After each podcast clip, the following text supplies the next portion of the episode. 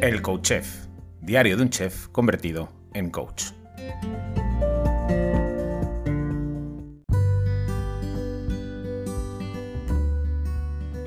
Hola, bienvenido, bienvenida a un nuevo episodio del Coach Chef, diario de un chef convertido en coach. Ay, qué pena me da, qué pena me da eh, que se me ha muerto el canario, ¿no? qué pena me da que es el último día que vamos a compartir con Vicente de No, de no Vuelva a Engordar. Hola Vicente, ¿cómo estás? Hola, ¿qué tal Fernando?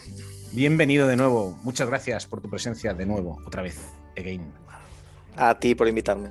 Un placer, un placer. La semana pasada aprendí un montón contigo y hoy me apetece tener un episodio así un poco más... Mm, no sé cómo denominarlo. Ha salido la industria por aquí muchas veces, ¿no? El poder que tiene a la hora de condicionar nuestras decisiones. Eh, y me gustaría un poco meterle caña a la industria, eh, que hace cosas muy buenas, pero también hace cosas eh, no tan buenas. Entonces, vamos a hablar un poco de la industria alimentaria, de la industria en general y, de estas cosas. ¿Tú qué opinas de la industria, Vicente? De la industria alimentaria. ¿Qué opinión te merece? Bueno, pues a ver, yo creo que, gran parte de la culpa es nuestra y no digo todo, pero, pero sí gran parte. Y bueno, justamente cuando, cuando estabas haciendo la introducción ahora, pues estaba pensando en, el café, porque dejé de tomar café con cafeína hace, hace un tiempo. Y entonces, bueno, he notado clarísimamente en, mi cuerpo el, pasar de, tener la necesidad de tomar café en cuanto me levantaba, pues eso, te levantas con una necesidad del café y digamos que lo necesitas, ¿no? He dejado eh, el café con cafeína, ahora solamente tomo el descafeinado y esa necesidad de café me ha desaparecido. Entonces, ¿por qué te digo eso? Pues porque en ese caso eh, me ha quedado muy claro que, yo tenía, no, no sé si dependencia a lo mejor es una palabra muy fuerte, pero, pero digamos que el cuerpo me pedía ese producto. Y entonces yo creo que, bueno, con el tema de la industria alimentaria pasa un poco lo mismo, ¿no? La, culpa es nuestra, o si no quieres hablar de culpa, pues un poco la, responsabilidad que deberíamos decir, no, es que este producto no debo consumirlo, ¿no? Entonces, por un lado, sí que es verdad que, que está en nuestra mano el decir, no quiero consumir este producto. Pero por otro lado, y como pues eso he notado yo recientemente con el, con el tema del café, sí que es verdad que ciertos productos diseñados para ejercer esa, atracción en nosotros, pues pueden estar haciendo, pues, pues eso, que, estemos recurriendo continuamente a, seguir consumiendo esos productos, porque no son productos normales, son productos diseñados para, para engancharnos. Entonces yo creo que en eso, claro, la industria sí que tiene pues una, culpa enorme por estar poniendo a la venta unos productos que nos generan una respuesta que no, que no es normal, que nos enganchan, ¿no? Y, de hecho yo creo que, bueno, cualquiera que haya hecho, a lo mejor, bueno, no sé cuánta gente habrá que como yo, pues eso sigue una dieta de, comida de, humano, ¿no? Que no hay, no hay productos procesados. Eh, pues se habrá dado cuenta de eso, que en el momento en que los dejas, dejas de necesitarlos, que mientras los estás consumiendo tienes esa necesidad de, seguir consumiéndolos y a lo mejor crees que es lo que, lo que te da la felicidad, esa Coca-Cola que te tomas de día, la pizza, el... Eh, y parece que la felicidad te la dan esos productos, pero cuando dejas de consumir esos productos, resulta que puedes ser perfectamente feliz sin ellos, pero mientras estás en la dinámica de consumirlos, parece como que estás enganchado y que los necesitas, ¿no? Entonces yo creo que en ese sentido sí que es verdad que, bueno, pues que la industria está, está vendiéndonos eh, esos productos que, que hacen que no nos comportemos normal, sin saberlo además, aunque en última instancia siempre tengamos en nuestra mano el decir hasta aquí llego, pero claro, muchas veces tampoco sabemos mm, que tenemos que tomar esa decisión ni que esa dieta no nos está eh, aportando y que a lo mejor nos está enfermando y no vemos razones para tomar esa decisión, ¿no? Entonces, mm, bueno, pues estoy, estoy, estoy de acuerdo contigo, ¿no? Que, gran parte de la responsabilidad de esta situación es, del que está poniendo a la venta esos productos sin, sin quitar también la idea de, de que, bueno, deja de consumirlos, ¿no? Que podría decir alguien, que tampoco es culpa del que te lo vende, deja de, consumirlos. Pues, pero es pues que yo, lo veo como, como, una especie de partida de ajedrez brutal, ¿no? En la que hay un montón, volvemos, ¿no? A la multifactorialidad, ¿no? En, el que hay muchos elementos que empujan a la inmensa mayoría de la gente a consumir esos productos, ¿no? Es que por un lado está el precio. Eh, porque claro, es que ellos utilizan unos productos, básicamente harinas, azúcares, en fin, grasas de mala calidad, que, a ellos les resulta baratos. Entonces, fabricar a ellos ese tipo de productos, para ellos es barato realmente. Entonces, hay como una carrera, por un lado, de precio, una carrera por ofrecer el producto al menor precio. Eh, y hay una necesidad también del consumidor, en la mayoría de los casos, de ahorro. Eh, hay gente que no, que apuesta por gastarse más dinero en comida, pero en general hay, hay una necesidad de ahorro. Luego, por otro lado, está el hackeo cerebral que generan y, sistémico que genera eh, ese tipo de comida en tu organismo, ¿no? El, el, cómo a través de, los químicos que genera tu organismo hay realmente un enganche a ese producto. Y ya no solamente eh, la composición del alimento en sí, sino el el packing, cómo está envasado, el ruido que hacen, todo eso está mega estudiado para que en esa carrera que ellos tienen entre sí, digo los productores, entre sí, eh, para ganarse al consumidor, emplean un montón de estrategias que tienen que ver con tantas cosas que ni siquiera podemos verlas. Y luego, por otro lado, está eso, que es comida muy accesible, muy, muy accesible. O sea, es que la tienes al alcance de la mano. Entonces, claro, hay un montón, y luego es que es súper estimulante. Súper estimulante, tú lo sabes, ¿no? Es que cuando te comes una bolsa de Boca Beach, es que te genera, te, destroza el cerebro. O sea, yo siempre digo, a la gente la pone cachonda directamente con este tipo de cosas, porque es como, pues como drogarse básicamente para mucha gente, ¿no? Porque y luego además, como vivimos en una sociedad tan deprimida, con tantos problemas, pues claro, es como voy a buscar la píldora de la felicidad. ¿Y cuál es? Pues bueno, podría ser cocaína, pero es que es cara. Podría ser porno, pero es que podría ser de, prostituta, pero es que está mal visto. Es que no sé qué. No, comida. Comida barata, que bajo al chino de la esquina y por cuatro pavos me compro dos paquetes de donut, una bolsa de Boca Beach y una de, de Doritos. Entonces, claro, yo creo que son tantos factores que, jolín, Sí, hay una parte de responsabilidad y claro que sí que la hay, pero mm, de verdad yo creo que la industria es más que consciente del daño que hace a la gente. Y, yo, claro, yo digo, yo lo perseguiría, yo lo, yo lo perseguiría de alguna manera, pero claro, ¿cómo persigues eso? ¿Cómo lo persigues? Porque luego está la libertad individual de cada uno de hacer lo que quiera, no libre albedrío. Entonces a mí me explota la cabeza con este tema. Me explota la cabeza, Vicente.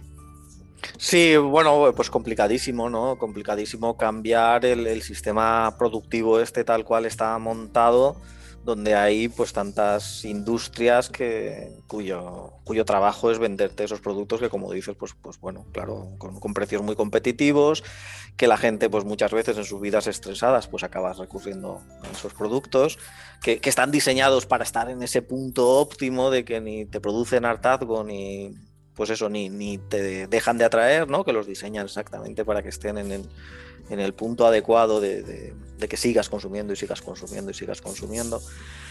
Pues, pues sí, sí, como dices, bueno, eh, tiene pues su, su, responsabilidad, al final pues montan su negocio en, base a vender eso. Como comentábamos en, en otros episodios, ya, no recuerdo en cuál, pues eh, al final las pruebas tampoco son muy contundentes, ¿no? O sea, ¿qué pruebas tenemos de que esta dieta occidentalizada basada en esos productos nos está dañando la salud?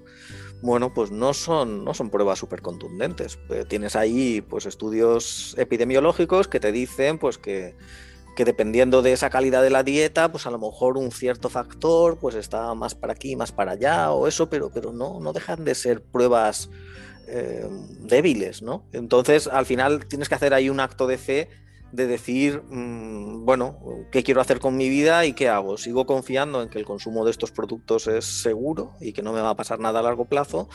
¿O eh, cambio de estrategia y me dedico a tener pues, una, alimentación más consciente donde, donde decido eh, apostar por, por, lo que me parece más sensato, que es comer comida y, no, y no productos fabricados por la industria para ser tan, tan apetecibles. Y también otra cosa que decías, eso sobre los sabores, pues yo he llegado a un punto en el que no quiero esos sabores, no, no quiero esos sabores. O quiero el sabor natural de las cosas, que, que, me dices, mira, me estoy tomando un yogur natural, un kefir natural, o me estoy tomando una ensalada con, pues eso, de, con tomate, con lechuga, con lo que sea. Y, estás disfrutando ese sabor de las cosas naturales. No quiero el sabor extra artificial de esas patatas fritas, de... No, no, no, no, no, no. Que, que, que, atrae menos, sí, atraerá menos, pero es el sabor de la comida y, lo que buscas es ese sabor de la comida, no ese sabor extrapotenciado que te, que te acaba atrayendo demasiado. ¿no? Sí, una de las cosas que yo trabajo con, dos cosas. Una, al final no nos queda más remedio, Vicente, que, trabajar desde el ejemplo personal. Al final, cuando la gente te pregunta, oye, ¿qué has hecho con tu vida? Oye, ¿qué has hecho? ¿No? En tu caso, Vicente, ¿qué has hecho para llevar 10 años así tan estupendo y no haber engordado? Oye, Fer, ¿qué has hecho para...? Pues mira, yo te puedo contar lo que yo he hecho. Y tu prueba. A ver si te funciona, ¿sabes? Es, yo, bueno, mi ejemplo, aquí está. Y si quieres, bien, lo coges, lo experimentas y si te funciona, perfecto, ¿no? Al final tenemos esa bonita labor de servir un poquito de de, ejemplo de escaparate y decir, pues mira, yo he hecho esto, esto y esto y a mí estas cuatro cosas me han funcionado, pruébalas. Y luego, mm, eh, con respecto a lo que estabas diciendo, eh, con respecto a lo del sabor, hay una cosa que yo trabajo con la gente y, que es, y que yo le llamo, tienes que recuperar tu paladar del secuestro al que has sido sometido. Eso es fundamental. Y eso es una cuestión de cambiar de hábitos, dejar de consumir ese tipo de productos, porque es verdad que están muy intensificados de manera artificial, y recuperar la capacidad de tu paladar de disfrutar de un brécol. Yo se lo digo a la gente, digo, yo me como un brécol hervido al vapor con un poco de aceite de oliva virgen extra y dos gotas de limón, y es que me encanta.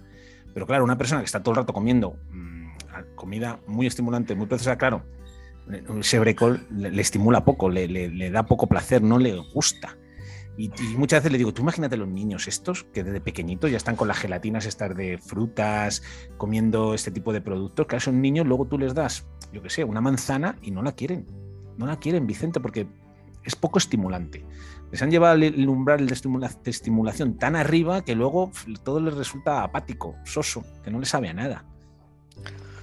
Pues totalmente, totalmente. Incluso yo creo que tengo por ahí en, alguna de las, de las publicaciones en Instagram recogido un, experimento que era, que era pues básicamente lo que estabas diciendo, que era que a la gente le, reducían la cantidad de, azúcar en la dieta y lo que la gente decía es he recuperado el sabor de las cosas. Y además, yo creo que incluso también es mi, propia experiencia, ¿no? De, de, decir, a ver, yo qué sé, los fresones, pues el fresón que dices, esto no me sabe a nada bueno, pues resulta que cuando, cuando dejas de consumir esa dieta llena de azúcar por todas partes, pues resulta que, te sabe a gloria y que dices que bueno está, ¿no? Has recuperado ese sabor que lo tenías pues secuestrado, ¿no? Por parte de, esos malos hábitos, o sea, de esa, de esa dieta inadecuada. Y no es que esos productos te estén proporcionando más sabor, no, lo que pasa es que te han secuestrado el paladar de forma que solamente esos productos te, proporcionan ahora ese placer. En el momento en que dejas de consumirlos, pues ese producto, lo, eh, perdón, ese, esa recompensa la vas a obtener exactamente igual o incluso más consumiendo una pieza de fruta, esa manzana que decías que el niño no quiere comer. Pero claro, eso ya tiene que ser que has salido de la rueda de, estar consumiendo esos productos. Y un, comentario más. Y el, lo que decías del, pues eso, del brócoli, la coliflor, la, coliflor o, lo que sea, yo reconozco que no me gustan, pero semanalmente están, están en mi dieta, brócoli y, y coliflor. ¿Por qué? Pues porque no todo lo que comemos tiene que ser súper estimulante y súper bueno y decir este es el, plato de mi vida y esto me encanta. No todo lo que comemos tiene que ser así. A veces, pues lo que comes pues tiene que ser cosas que no te, que no te apasionan y no pasa absolutamente nada porque, porque un día o varios días a, a la semana, pues lo que comas no sea la ilusión de tu vida. Que luego te comes un entrecot y lo disfrutas y dices, vale, pues esto sí que me gusta, vale, fantástico, pero otros días te va a tocar lo otro y no pasa nada. No tiene que ser siempre súper estimulación en, todas las comidas. No, eso no, no tiene por qué ser así. No podemos estar siempre arriba. No, no, no. no, Aparte que, yo creo que en parte el, poder disfrutar la comida también debe ser un poco el decir, pues eso, que haya esos altibajos, ¿no? De que unas cosas te gusten más que, otras y que haya un poquito de todo. Si estás siempre al máximo, que dices tú, pues entonces no, es disfrute, lo que, lo que tienes es un enganche, ¿no? Eso no, no vas a disfrutar nada si, si, si estás siempre a tope. Claro, con lo que decías de lo del sabor y recuperar, ¿no? Hablabas del fresón y estaba diciendo, claro, es que hay mucha, mucha gente, sobre todo niños pequeños, adolescentes. Yo tengo ahora un alumno en prácticas que tiene 20 años eh, conmigo, trabajando en la cocina. Y, claro, esta mañana eh, estábamos haciendo unas gelatinas de estas industriales que teníamos que preparar, porque sí, porque forma parte de nuestro trabajo diario, de fresa. Y teníamos fresones. Eh, en la cocina. Entonces el chaval se ha comido un fresón y dice que los fresones de hoy ya no sé, es como si hablase como si hubiera estado comiendo fresones 50 años. Y decía, es que los fresones de hoy en día no, no saben a fresa. Y digo, no, el problema es que tú te crees que, que el sabor a fresa es eso que está en la gelatina. Pero eso no es sabor a fresa, claro, es un sabor a fresa tan heavy, un sabor a fresa tan heavy y tan poco natural que cuando tú comes una fresa no, no, no recibes ese estímulo que tú crees que asocias o que asocias directamente con un fresón o con un plátano o con una manzana. Son sabores artificiales creados en un laboratorio que imitan y potencian ese, ese sabor, ese olor imitado de ese producto en concreto. Y claro, ¿qué pasa? Que, que, esperas de un fresón que sepa como esa gelatina de fresa. Que no, es que la gelatina de fresa no, no es un fresón. No se lo intento explicar, digo que no es un fresón, que es que no lo que eso es una cosa diseñada en un laboratorio. Entonces, claro, muchas veces nuestro cerebro, nuestro paladar espera algo que no recibe nunca, que es otra cosa. Claro, claro, eso si, si coges, eh, pues eso, una persona como yo, con la dieta que, que yo llevo, que, que no hay azúcar por ninguna parte, que lo único que consumo prácticamente de fruta pues son, son, frutos rojos. A mí me das un fresón y eso me sabe a gloria. ¿Por qué? Porque mi paladar no está acostumbrado a, a, ese dulzor. Ahora eso se lo das a, ese chico que dices y, que, que, está acostumbrado a comer dulces, a, beber Coca-Cola azucarada, etcétera. Le das el fresón y claro, no, no, le sabe a nada. Incluso a lo mejor le pone azúcar porque dice esto no sabe a nada, voy a ponerle azúcar para, para, que, para que tenga un poco más de sabor pero es una cuestión de a qué has acostumbrado tu paladar desacostúmbrate a eso y vuelve a probar exactamente el mismo fresón. Y la experiencia será completamente diferente. Ya te digo, hay un artículo por ahí, que un experimento que hicieron, que decía justamente eso, que la gente recuperaba el sabor por las cosas dejando de, consumir azúcar. Y decían, pues me lo voy a plantear, el dejar de consumir azúcar, porque veo que esto me ha hecho recuperar el, sabor por la comida. ¿no? claro, ah, pues etiquétame por ahí si recupera la publicación y le echo un vistazo porque me interesa un montón, me interesa muchísimo. Em, Claro, luego hay una cosa que a mí, ya no solo la industria alimentaria, ¿no? Al final me da la sensación que existe como una especie de negocio global en el que hay un. Es como. Yo lo veo como un pulpo, ¿no? Un pulpo que de alguna forma eh, se enriquece a costa de los consumidores y tiene ese pulpo un montón de tentáculos. Y uno es la industria alimentaria, pero luego tiene un montón de tentáculos por ahí, ¿no? Que además, luego si fijas, son todos de los mismos dueños. Al final todos forman parte de los mismos fondos de inversión, en fin. Y por ahí anda la industria farmacéutica, la industria de la medicina, la industria del, marketing y de la publicidad. Y al final da la sensación, o al menos a mí me da la sensación, de que se retroalimentan eh, unos brazos de los otros a costa del consumidor, ¿no? Y bueno, yo le vendo esto, puedo intuir, aparentemente, parece ser que no es lo mejor, pero bueno, si se ponen malos, no pasa nada, tengo la estatina, tengo el no sé qué, tengo el no sé cuántos, eh, pero tengo que venderles esto, ¿y cómo lo hago? Utilizo mis empresas de, marketing y aprovecho el neuromarketing para vendérselo. Bueno, en fin, como que ahí hay un, un entramado ¿no? muy poderoso que al final hace que nosotros estemos en un lugar muy chiquitito y nos veamos, pues eso, sometidos, ¿no? Lamentablemente, lamentablemente sometidos a, ese pulpo. Eh, ¿Qué hacemos con eso? No sé si opinas igual que yo, y si opinas igual que yo, ¿qué hacemos, Vicente, con todo esto, tío? Pues, a ver, eh, algo de realidad hay, no, no, es una conspiranoia que se te haya ocurrido, yo, creo que algo de realidad hay, porque ves muchas veces, eh, pues eso, científicos que se supone, bueno, hay que ser muy inocente para suponerlo, ¿no? Que se, supone que, te, dan información pues aséptica, ¿no? Que no están polarizados, etcétera, etcétera.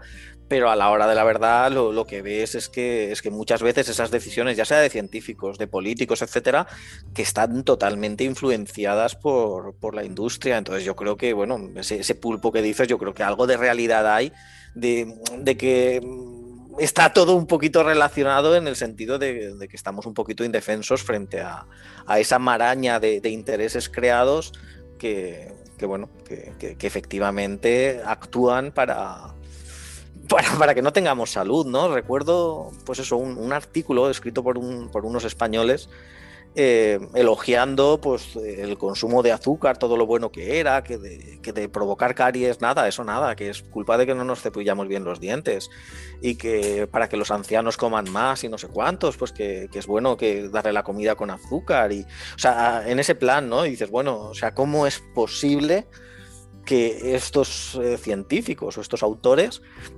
estén dando este mensaje, ¿no? Y lo que te das cuenta es que es una realidad, los conflictos de interés y, gente que no actúa eh, de forma honesta y por el bien de la población, sino que está actuando pues, por el bien de la industria y, de una forma descarada, clarísimamente descarada, ¿no? bueno, lo, que estás diciendo de las, de las estatinas, ¿no? Bueno, pues eso, esos científicos de, de ciertas universidades que tienen acuerdos con, con las eh, farmacéuticas que fabrican las estatinas y que hacen estudios con ellos y que, claro, reciben fondos de ellos y que te acaban publicando artículos donde resaltan, pues eso, eh, resultados que, los ves, si son mínimos, pues ellos te los resaltan como, oh, qué buenas son las estatinas. ¿Cómo no vas a pensar que hay un, pues eso, una relación eh, no demasiado buena para, para el ciudadano de a pie? Entre científicos, políticos, industria, pues, pues yo creo que algo de eso hay. O sea que no, no, no te lo estás inventando, en mi opinión. Porque luego, claro, luego investigas un poco y dices que el dueño de Unilever es el mismo dueño de la industria farmacéutica que fabrica estatinas. Dice, bueno, entonces el que vende estatina dice, bueno, pues seguramente hay una parte de la población que no quiere medicarse tanto, pues les vamos a vender danacoles. si el caso es vender, el caso es vender, ¿no? A, a la gente. Entonces, bueno, pues yo fabrico estatinas, pero también fabrico danacoles, no pasa nada. En fin, oye, ¿qué hacemos, Vicente? últimamente estás publicando mucho al respecto. ¿Qué hacemos con el tema de la alerta climática, con el cambio climático? ¿Es otra de los tentáculos de ese pulpo? ¿O, qué opinión tienes tú con lo que has ido estudiando, investigando al respecto? Estos meses que te veo ahí como muy... Bueno, necesitaríamos aquí 20.000 episodios del, podcast para, para hablar de este, de este tema, porque de verdad da para mucho para mí es un, tema muy triste porque lo que ves es la, tremenda manipulación que hay de, cómo nos pueden estar mintiendo con, datos que son claramente falsos y nos los están contando como si fueran verdaderos. Y que cuando les pillas no son capaces de rectificar y lo que hacen es contarte otra mentira. Y ver que eso está haciendo que los medios de comunicación solamente informen de una narrativa y que oculten claramente la otra, que incluso acaben insultando, ¿no? Pues son negacionistas a, los, que, a los que son escépticos de, esa narrativa.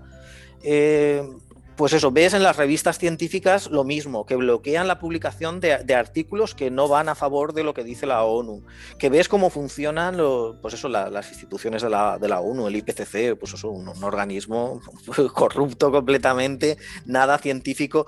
Entonces, toda esa situación de, pues, de, que nos están engañando, de, que las revistas científicas eh, están eh, favoreciendo una determinada narrativa, que los medios de comunicación hacen lo mismo, que los políticos están, pues eso, eh, contándote unas historias que, no son reales. Y al final, que toda la sociedad está siendo conducida hacia eso y que parece que no se puede hacer nada para evitar que nos lleven por el, por el camino del matadero, y, bueno, pues eso lo veo pues un tema muy, muy triste, el ver que eso sucede, ver que no se puede hacer nada y ver el tipo de sociedad en, el, en la que vivimos en la que esas cosas suceden, ¿no? Porque te gustaría pensar eh, que vives en una sociedad en que los medios de comunicación son periodistas, que lo que hacen es contarte todos los, todos los puntos de vista, que las revistas científicas se guían únicamente por criterios científicos y no sé qué, y que publican, eh, pues eso, todo lo que merece ser publicado, que la ONU es una institución de prestigio y que lo que hace es por velar por, por, la humanidad, etcétera, etcétera, ¿no? Te gustaría pensar que vives en un mundo ideal donde, donde esas cosas suceden y, te das cuenta de, pues, de, que, no, de que no. Y yo creo que el cambio climático es un tema en el que es, pues eso es humillante que a estas alturas de la historia, pues una, una farsa como esa pueda estar siendo promocionada por, por instituciones, medios de comunicación, etcétera, etcétera, ¿no? Con, claras mentiras, que habrá cosas que sean más o menos discutibles, pero hay otras que son claras, claras mentiras, como el tema de los núcleos de hielo. Es que es indiscutible y ves que lo siguen usando. Año 2019, documental en YouTube, ahí tienes la gráfica de los núcleos de hielo, que sabes que te están engañando, que se sabe que es falsa desde hace 20 años y te siguen engañando con la misma gráfica. Es una cosa alucinante. bueno, al final los medios de comunicación, este tipo de organismos, bueno, dejan de ser tentáculos de ese mismo pulpo también, que, lo que hace es pues, pues, crear el mundo a su antojo y crear un mundo y, crear entendiendo también cómo generar creencias y generar en el inconsciente colectivo pues una serie de, de ideas que quedan ahí insertadas y contra las que son muy complicadas, eh, luchar, porque con el tema del cambio climático lo han llamado de todas las maneras posibles. De los últimos 30 años le han cambiado el nombre siete veces, pero al final se, reduce a lo mismo. Y claro, como bueno, y claro, otro de los tentáculos, ¿no? Hollywood, como le dio un, Oscar a Al Gore en su día, ¿no? Oh, claro, es que al final es como, es como un tentáculo cogiéndote con todos esos tentáculos, aprisionándote el cuello, diciendo que no vas a escapar, que es que no vas a escapar, que tú te vas a creer y tú vas a comprar mi movida sí o sí. Y claro, vete contra el pulpo tú, ¿sabes? Eh, vete contra el pulpo, es que es muy complicado porque el pulpo es el, también el 95% de la población del planeta, que creen cosas, que, a, ciencia, que, no se las cuestionan además, y que cuando se las cuestionan les duele, y se revuelven, y te llaman de todo, y dicen, pero tú estás loco, digo, no, hombre, loco tú, macho, que no has, que no, te has leído un libro al respecto, ni, ni te has cuestionado nada. Entonces, ¿quién es más loco? ¿Tú o yo, tío? O sea, quiero decir, Sí, sí, sí, no, tienes, tienes toda la razón del, del mundo, ¿no? El, si alguien te, dice, pues eso, que eres un negacionista del cambio climático, lo que sea, pues yo creo que posiblemente la respuesta que hay que darle es, eh, la que estás diciendo tú, ¿no? decir, a ver, léete este libro, este otro, este otro, luego me miras este, estos datos, te miras este otro, miras esta gráfica, miras la otra, y cuando te hayas informado bien de todo esto, ahora vienes y me dices que algo de lo que estoy diciendo no, no es verdad, ¿no? Que, que pues eso, eh, parece y, otra de las cosas que estabas, que estabas diciendo también, pues eh, concuerda mucho con lo que pienso yo, ¿no? Que es un, es un tema de, sometimiento y de, y de, humillación. O sea, es que es humillante que esto pueda estar sucediendo. O sea, que a estas alturas de la historia pueda estar sucediendo algo como, como la narrativa esta del cambio climática, climático basado en, mentiras clamorosas, ¿no? Están engañando a la gente con mentiras clamorosas. Como digo, habrá cosas que son ciertas, pero hay otras que son mentiras clamorosas. Entonces, ¿cómo puede ser que esa narrativa claramente falsa esté siendo impuesta a todos los niveles? Y, también eh, lo, lo, que estabas diciendo, o sea, ¿por qué eso sucede? Yo creo que en muchos casos también es que el, dinero es muy miedoso. Entonces yo creo que grandes empresas o medios de comunicación, etcétera, en el momento que ven que un tema es controvertido, etcétera, o que hay comportamientos mafiosos de, grupos de, extrema izquierda en este caso, que, que atacan, que, que, impiden que haya charlas, etcétera, yo creo que grandes empresas de, comunicación lo que hacen es pues decir, bueno, pues no, no me voy a meter en líos aquí, ¿qué, hay que hacer? Llamar eh, negacionista al que esto, no sé qué, y no darle no darle voz, pues ya está, lo hago y no tengo problemas, nadie me ataca y nadie me dice nada, ¿no? entonces esas empresas que lo que buscan es ganar dinero y, no meterse en problemas, pues a la vista de cuando un tema es problemático, pues yo creo que bueno, optan por la solución sencilla y que es la, que, la que les da el, dinerito que, están buscando. Entonces yo creo que eso, que no hay que buscar en grandes conspiraciones, simplemente pues miedo, el, miedo a meterte en, un, fregado y haces lo que, lo que la mafia, lo que el, el pelotón de, linchamiento eh, te está diciendo que hagas y no te metes en, fregado porque no quieres ser parte de los que linchen, no quieres ser parte de que tu empresa tenga problemas, etcétera, etcétera. Sí, y porque todas estas medios de comunicación, colegios de médicos, bueno, todo este tipo de, asociaciones o colectivos que al final tienen miedo de. No, claro, es que al final están todos parasitados todos viven de subvenciones, todos viven del dinero ajeno y claro, no puedo ir en contra de lo que del pensamiento único y del pensamiento que viene de arriba abajo, porque entonces me quedo sin mi subvención y claro, es que es que se han comprado el mundo. se, han, comprado el mundo entendiendo se han comprado el mundo como los países han perdido soberanía, las empresas forman parte de los grandes em, emporios eh, empresariales y al final el pulpo, yo lo veo así, como un pulpo se ha comprado el mundo se lo ha comprado. Entonces es muy complicado. Y claro, me decía, no, le dices a alguien que estudie, que lea y que luego me cuente. Digo, ¿cómo va a estudiar y va a leer? Si otro de los tentáculos de ese pulpo, que es la educación, macho, o sea, si en el cole a los niños no les, los adiestran, les adiestran, les, roban su capacidad crítica, su capacidad de discernir, la capacidad de... O sea, si es que, mira, esta semana, esta semana pasada, que, que, les quieren quitar filosofía, que digo, joder, macho, es que ya, ya, ya apaga y vámonos. Mm apaga y vámonos. O sea, que vamos a crear robots que no se van a cuestionar nada y que les vas a poner mentiras cada vez más gordas y más evidentes, pero que no la van a ver. No van a tener capacidad de verla. Y es triste. Sí, mira, de esto, esto que estabas diciendo, de, pues eso, de, comportamientos ahí grupales, eh, no sé decirte qué asociación es, una, asociación científica, la verdad es que no, recuerdo el nombre, supongo que podría llegar a, encontrarla, pero creo que tenía como, como lema de, la organización o algo así, el nunca dar una opinión como institución, o sea, una opinión como, como, como manada, como grupo. O sea, institución científica que lo que te dice es que somos aquí, yo qué sé, 3.000 científicos. Bueno, pues cada científico tendrá su opinión.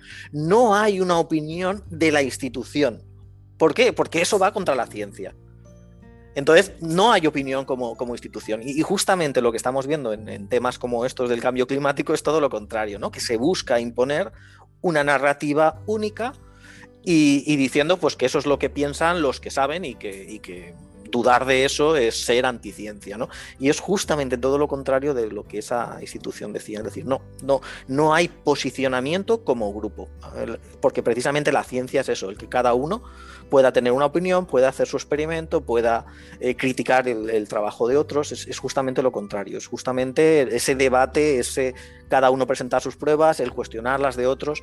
En el momento en que eso es atacado y, lo que se dice es acabemos con el debate, acabemos con el que disiente, vamos a, difamar a cualquiera que nos lleve la contraria, vamos a conseguir que sea despedido, que es el, tipo de acciones que se han tomado en, el caso del cambio climático. Lo que está claro es que eso no, no persigue eh, el que se sepan las cosas, que avance el conocimiento, etcétera. Lo único que persigue es imponer una política a través de, esa narrativa, ¿no? Es una cuestión totalmente política y que, no tiene absolutamente nada que ver con la ciencia. La ciencia es otra cosa, la ciencia es precisamente lo contrario, es, debatir, es, ese método de, contrastar teorías con experimentos, etcétera. No tiene nada que ver con reunirse cuatro listos en una habitación y acordar entre ellos pues que dos más dos son cinco, no tiene que ver con eso la ciencia. Pues me parece un final precioso. Vamos a defender la ciencia, no permitamos que en el nombre de la ciencia eh, se cometan fechorías, ¿no? Vamos a defenderla. Eh, vamos a dejarlo ahí, Vicente. Hoy nos hemos enrollado un poquito más porque es que, claro, es tan interesante esto que al final eh, tirarnos aquí, me da la sensación, horas y horas y horas debatiendo y charlando sobre esto, ¿no? muchísimas gracias, Vicente. Ha sido un mes apasionante aprendido muchísimo. Espero que la gente que te ha escuchado haya aprendido mucho. Te doy infinitamente las gracias por compartir tu experiencia, tus aprendizajes, tu conocimiento con nosotros. Dejaré en la descripción todos los enlaces a todos tus redes sociales, a todo tu blog, a todo. Te dejaré un mail ahí por si la gente te quiere preguntar cualquier cosa. En fin, todas esas cosas que suelen dejar en la descripción de los episodios. Pero, ojo, infinitas gracias. Ha sido un honor y un placer, tío. Muchas gracias. Bueno, pues a ti por invitarme y bueno, que, ha sido muy agradable estar aquí charlando de cosas que, bueno, por lo menos a mí son las cosas que me interesan, ¿no? El, cambio climático, la nutrición, temas de obesidad, pues eso ha sido mi interés durante muchos años y estar charlando de eso, pues, pues siempre es, es un placer. Pues nada, eh, el placer ha sido también mío, qué duda cabe. Muchísimas gracias, Vicente. Espero tener la suerte de poder charlar contigo en otro momento. Y a ti, el que estás escuchando, como siempre te digo, hazme saber que estás ahí al otro lado, déjame un comentario, una valoración o un like en cualquiera de las plataformas, porque saber que estás ahí, sentir que estás ahí, hace que todo esto que hago a diario merezca la pena. Besos y abrazos, hasta mañana.